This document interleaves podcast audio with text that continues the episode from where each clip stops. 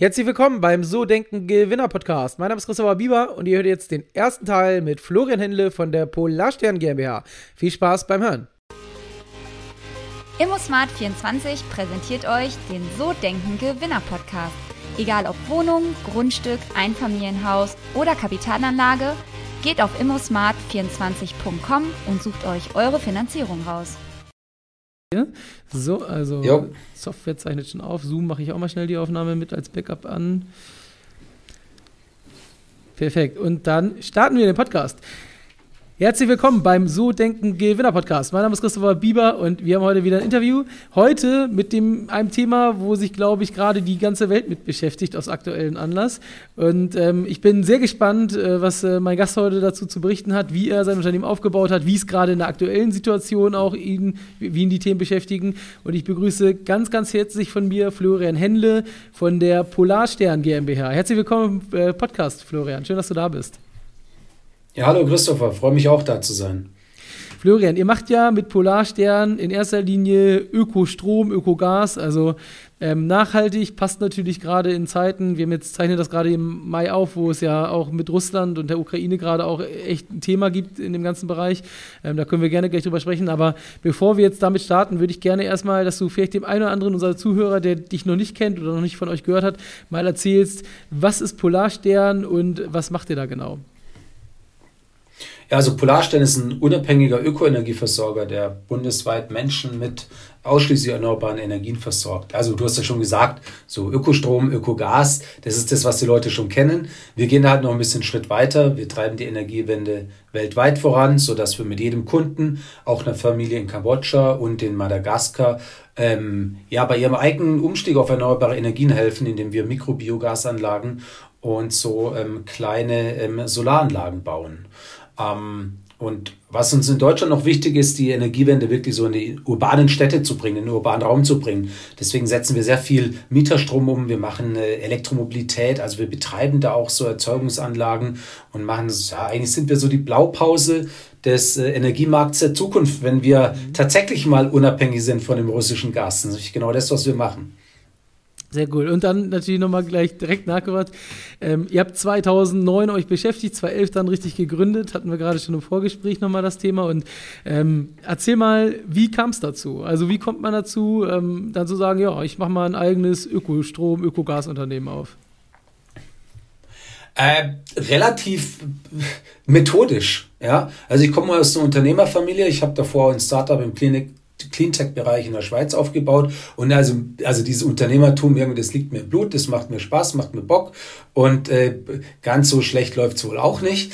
Ähm, und aber ich wollte, hat mir ist wichtig und genauso meinen Mitgründern, dem Jakob, dem Simon, war es wichtig und ist es nach wie vor jetzt auch nach zwölf Jahren, ja, so noch, ähm, irgendwas mit Sinn zu arbeiten. Nicht nur möglichst viel Kohle zu verdienen, weil das kann man vielleicht auch als Sinn verstehen, sondern die Welt sollte ein kleines Stückchen besser sein, wenn ich mal aufhöre zu arbeiten oder diesen Planeten verlasse. Und ähm, das jetzt mal so vorausgeschickt haben wir gesagt, ja, was ist denn eigentlich das größte Thema unserer Zeit? Und weil jede Generation hat so ihre große Aufgabe, da bin ich, bin ich fest von überzeugt. Und unsere ist, äh, echt mal was gegen Klimawandel zu machen. Ja, dass dieses Verbrennen von fossilen Ressourcen so eine kleine, äh, vielleicht eine falsche Abbiegung in der Historie der Menschheit war. Weil so werden auch schon auch unsere Enkel auf uns schauen, weil die werden das nicht mehr haben. Da muss man sich nichts vormachen. Das ist vielleicht jetzt so ein Zeitraum von 200, 250 Jahren maximal, wo wir äh, den Planeten dermaßen dann äh, ausgeraubt haben, was die fossilen Ressourcen betraf. Ähm, und die werden zurückschauen. Das sind Leute, die wir kennen und sagen, hey, wie konntet ihr nur? Mhm. Und da hatte ich keinen Bock dazu. Ähm, und deswegen haben wir Polarstern gegründet. Und uns ging es anfangs ehrlich gesagt gar nicht darum, einen eigenen Energieversorger zu gründen, sondern ähm, ja, die Energiewende voranzutreiben. Und wenn wir von der Energiewende sprechen, dann sprechen wir eigentlich aktuell von der Stromwende. Dabei sind äh, 80 Prozent unseres Energieverbrauchs, insbesondere im privaten Bereich, ist halt Wärme und nicht Strom. Ne? Also wir brauchen es für Wärme und äh, das klassische Strom zu Hause, Elektrizität sind 20 Prozent. Und ähm, da gab es halt damals nichts. Jetzt zwölf Jahre zurückgedacht, konnte man schon Ökostrom beziehen, das war ganz cool, aber äh, 50 Prozent der Deutschen heizen mit Gas beispielsweise. Und da gab es kein Schwesterprodukt oder so dazu. Und das ist das eigentlich der Nukleus von Polarstern. Wir haben ähm, Ökogas aus, auf Basis von Reststoffen entwickelt, beziehungsweise genauer gesagt ein Handelssystem dazu, um das handelbar zu machen. Dort wurden wir auch von der Bundesregierung gefördert mit dem Exist-Stipendium.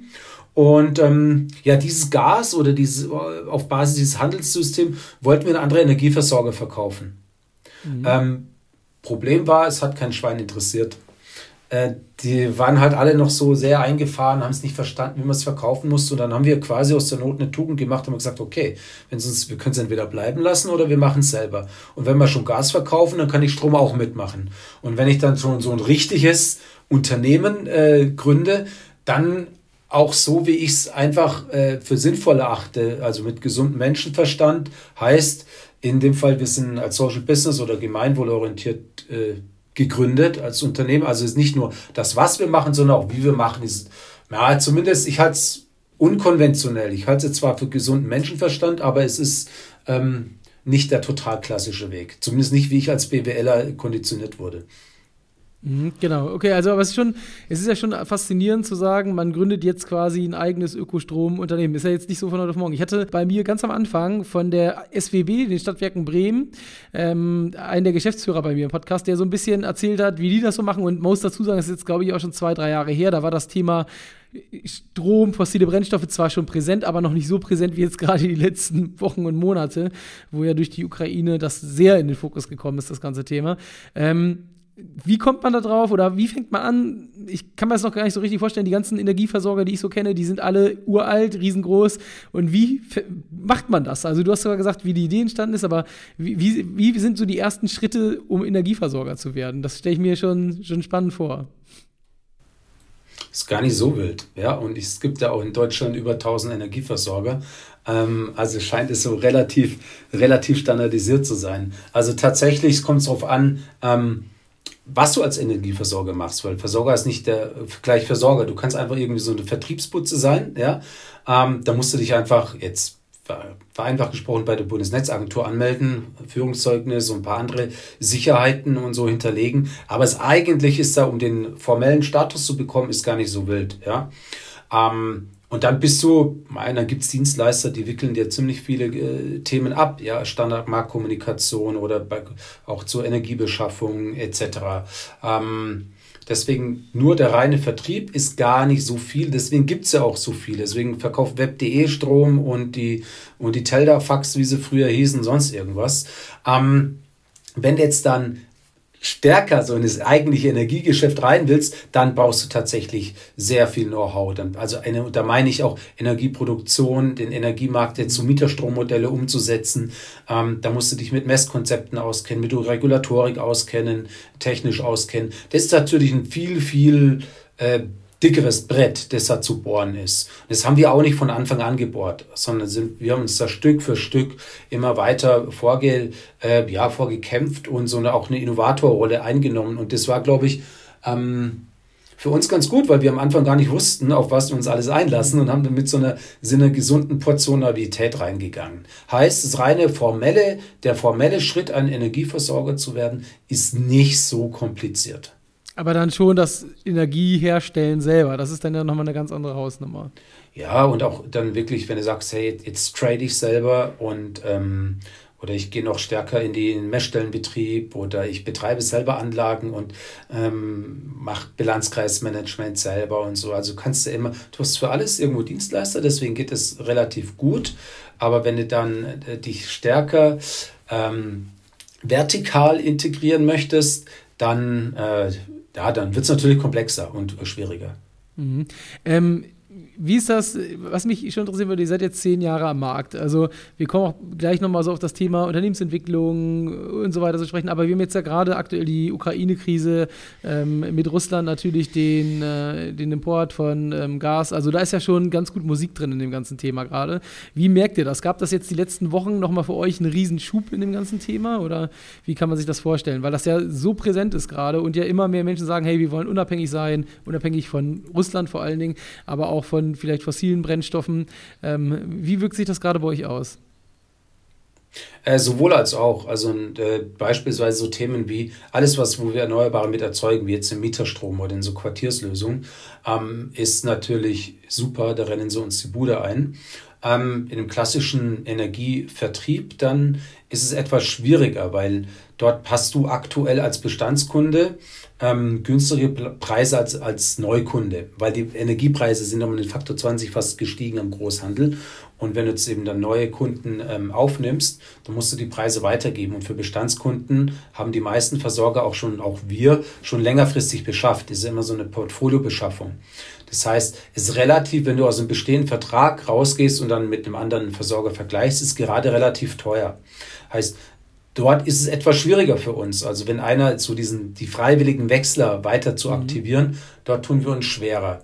Wir sind aber am Markt und wir sind da auch äh, recht wettbewerbsfähig und insgesamt spielen uns es ja schon in die Karten. Also wenn jetzt wirklich die Leute, auch der Letzte und der, die Letzte Bürgerin hier in diesem Land jetzt mal kapiert haben, dass es echt nicht so sinnvoll ist, wie wir bisher unser Energiesystem gestaltet haben oder ja, äh, aufgebaut haben und Energie produzieren und verbrauchen.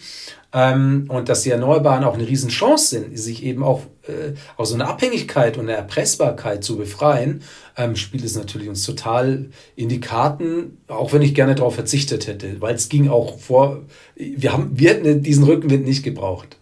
Okay, ja. Keiner, glaube ich. Ja, ist natürlich auch schon echt extrem. Es geht ja auch sowieso gerade so in dieses ganze Thema, die KfW hat ja die Programme jetzt angepasst für die Hausbauförderung und so weiter. Und es ist ja gerade eh so das Thema, ich hatte von Tesvolt, ähm, den, den Gründer, ich weiß nicht, ob du den zufälligerweise kennst, hatte ich letztens im Podcast. Und die machen ja, ja. genau so diese Energiespeicher für Gewerbegeschichten. Das heißt, wenn man jetzt aber auch neu baut, ist ja tatsächlich auch so, kann man ja theoretisch sich Photovoltaik aufs Dach packen, davon betreibt man die Erdwärmepumpe, davon dann noch die, die Ladung fürs Auto und kriegt ja eigentlich so eine gewisse Unabhängigkeit mittlerweile vom Versorger hin. Wie siehst du das Thema so für die Zukunft? Weil klar, wir haben natürlich einen riesen Bestand in Deutschland, bis das mal alles umgebaut ist, dauert das wahrscheinlich noch 100 Jahre, aber wie siehst du das ganze Thema gerade? Ähm, ja, total. Und es ist genau das, wo wir hinwollen alle. Wir wollen ja dezentraler werden und wir wollen damit auch erneuerbarer werden.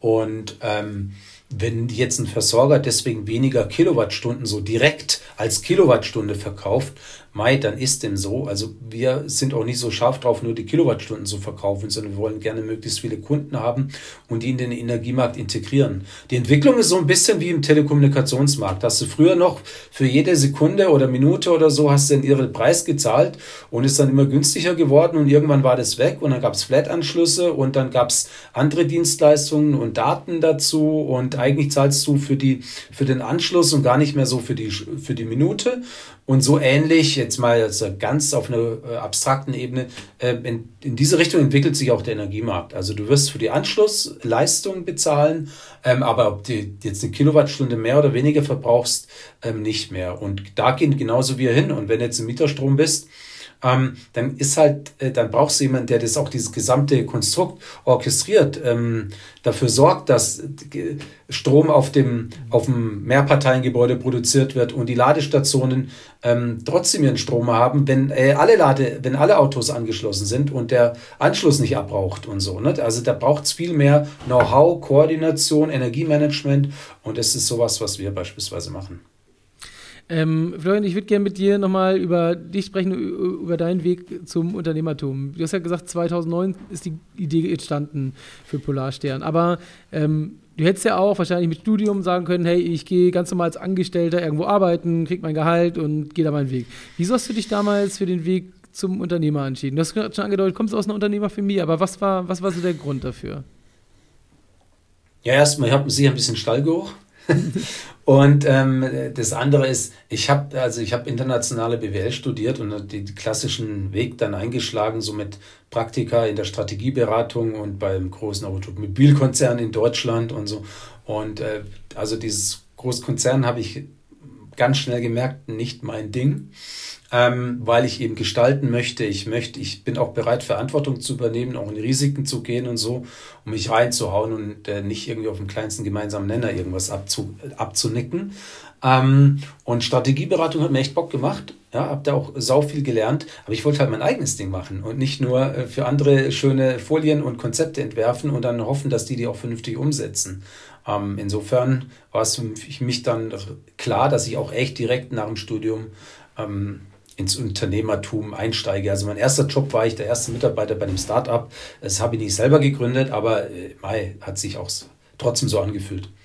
Mhm, okay, und da bist du in der Branche geblieben, aber ähm, du hast ja gerade gesagt, ähm, Polarstern war nicht das erste Unternehmen, glaube ich. Äh, nee, die Green Gas Concepts ist eine, unsere, ist heute noch eine hundertprozentige Tochter der Polarstern und ähm, da haben wir dieses Gashandelssystem entwickelt. Und jetzt habt ihr zehn Jahre auf dem, auf dem Buckel. Was ist so die Vision von dir persönlich? Also, wo siehst du Polarstern, wo siehst du dich so, wo soll die Reise hingehen? Ähm, und ähm, zehn Jahre, was, was treibt dich an? Also so, jetzt ist natürlich gerade eine krasse Phase so in dem ganzen Thema. Ähm, ich glaube, vor zehn Jahren war auch das Thema Nachhaltigkeit noch nicht so präsent bei allen Menschen. Das hat man zwar gehört, aber so richtig gelebt wurde das nicht. Was treibt dich an? Was ist so die Vision? Ich meine, was mich antreibt, ist jetzt auch eine Bestätigung zu bekommen. Wir, ich meine, wir haben schon vor zehn Jahren aufs richtige Pferd gesetzt und ähm, der Bereich des Unternehmens, was wir machen, wie wir es machen und so, kriegt immer mehr Akzeptanz. Und das heißt auch, wir kriegen immer mehr Rückenwind. Und äh, jetzt sind wir mal aus diesen Kinderschuhen draußen. Ich meine, der Anfang ist ja immer nie so leicht oder meistens nicht zumindest. Zumindest äh, uns ist nicht alles zugeflogen. Ja? Und jetzt die Chance zu haben, eine, eine, eine, echt geile Basis zu haben, sowohl von Mitarbeitern als auch der Technologie, als auch Marktstanding oder so, um hier das Ding jetzt die Mission eben mit Energie die Welt zu verändern, was bei uns wirklich kein Slogan ist, sondern echte feste Überzeugung, mhm. hier unser kleinen Beitrag zu leisten diesem, zu diesem großen, wichtigen Thema. Hey, da habe ich so viel Feuer, das reicht für fünf Leben. Also deswegen will ich auch, ist, ich will auch nicht verkaufen oder so. Wir, ich glaube, wir haben hier eine richtig gute Basis gelegt, um echt was zu bewegen und zu zeigen, das ist unser Anspruch, äh, richtungsweisend zu sein. Also heißt zu zeigen, dass solche Geschäftsmodelle, wie, wie wir wirtschaften, Mieterstrommodelle, also das, was wir machen, dass es funktioniert und dass da andere Energieversorger auch ruhig aufspringen können, weil der Markt ist groß genug. Und wenn wir zeigen, dass was geht und andere mitmachen, dann haben wir einen richtigen Impact. Und es passiert. Und geht es auch für dich darum, das Unternehmen in eine bestimmte Größenordnung zu bringen? Also es gibt ja so im Startup-Bereich diesen Unicorn-Gedanken. Gibt es das bei dir auch oder ist es wirklich so? Das ist nicht, was mich, also hey, also ich habe nichts dagegen, wenn wir wachsen. Und wir wachsen so in den letzten Jahren so mit im Schnitt mit 40 Prozent, gehören auch zu den Wachstumschampions in Deutschland, mhm. äh, wurden von Focus ausgezeichnet. Also so ein bisschen Lametta und dieses ganze Zeug, das haben wir schon, ja. Aber das ist nicht das, was mich antreibt. Ich, ich, ich, ich wehre mich nicht dagegen und ich ja, kann damit gut umgehen und so. Aber äh, mich treibt es an, an, mich treibt das Thema an, an dem wir arbeiten und das einfach noch besser zu machen, noch auch noch professioneller zu machen, noch einen größeren Impact mitzuhaben. Da gehört natürlich auch ein Wachstum mit dazu, ist klar. Aber weißt du, nicht dieses klassische im Sinne von, ja, nur jetzt war ein guter Monat, weil jetzt haben wir mehr Kunden gewonnen oder es war ein schlechter Monat, weil nicht, wenn wir als Unternehmen weitergekommen sind oder irgendwie andere auch äh, mit, äh, ja, äh, inspirieren konnten, ist es vielleicht ein bisschen hoch, aber hey, das macht mir auch Bock. Mhm, okay. Und wie, du, du, hast ja gesagt, es war ja nicht immer nur bergauf bei euch, sondern gab ja auch Phasen, die schwieriger waren. Wie, wie gehst du damit um? Was ist, wenn, wenn mal wirklich du morgens aufwachst, denkst, hey, boah Gott, heute die Termine, die ich habe, muss ich nicht haben, mir geht es eh nicht so gut und richtig motiviert bin ich auch nicht. Was machst du, hast du bestimmte Rituale, um dann trotzdem den Tag durchzustarten? Ähm, ja und nein. Aber es gibt ein paar Techniken. Also Fakt ist, ich fahre meistens mit dem Rad in, ins Büro. Ne? Und wenn ich mal mit diesem, mit diesem Eisbär aufstehe, ja, ähm, der so, oh, jetzt schwer und ich meine, ich habe auch nicht immer volle Motivation, ist auch klar. Aber ich dann und dann eine halbe Stunde auf dem Radl sitze und ich habe zum Glück einen sehr, sehr schönen Weg ins Büro, dann kannst du eigentlich kaum mehr schlechte Laune haben. Dann geht es schon wieder viel besser. Und ich glaube, es ist auch wichtig, sich selber zu kennen. Wie geht man mit Rückschlägen um? Wie geht man mit auch so, auch, ja, ja, auch mal negativen Gedanken oder sowas mit um? Und ich weiß bei mir, dass es nie von Dauer ist. Und es hilft mir schon mal, die dann auch zu akzeptieren. Ich glaube, das ist so als, als Technik, äh, Technik ganz okay, die dann zu akzeptieren, wenn die da sind und zu wissen, hey, pass mal auf, ja, ist jetzt in Ordnung und äh, ab nächsten Tag ist auch wieder besser. Und ansonsten, äh, ohne Selbstdisziplin schaffst du es einfach nicht. Also wenn du immer so genau dein Ding raushängen lässt, wie es dir gerade ist, ja, ähm, so läuft es halt nicht, ja. Das war's. Das war der erste Teil mit Florian Händle. Ich hoffe, dir hat's gefallen. Und ja, nächste Woche geht's dann mit Teil Nummer zwei weiter. Ich freue mich, wenn du wieder mit dabei bist. Ciao, ciao.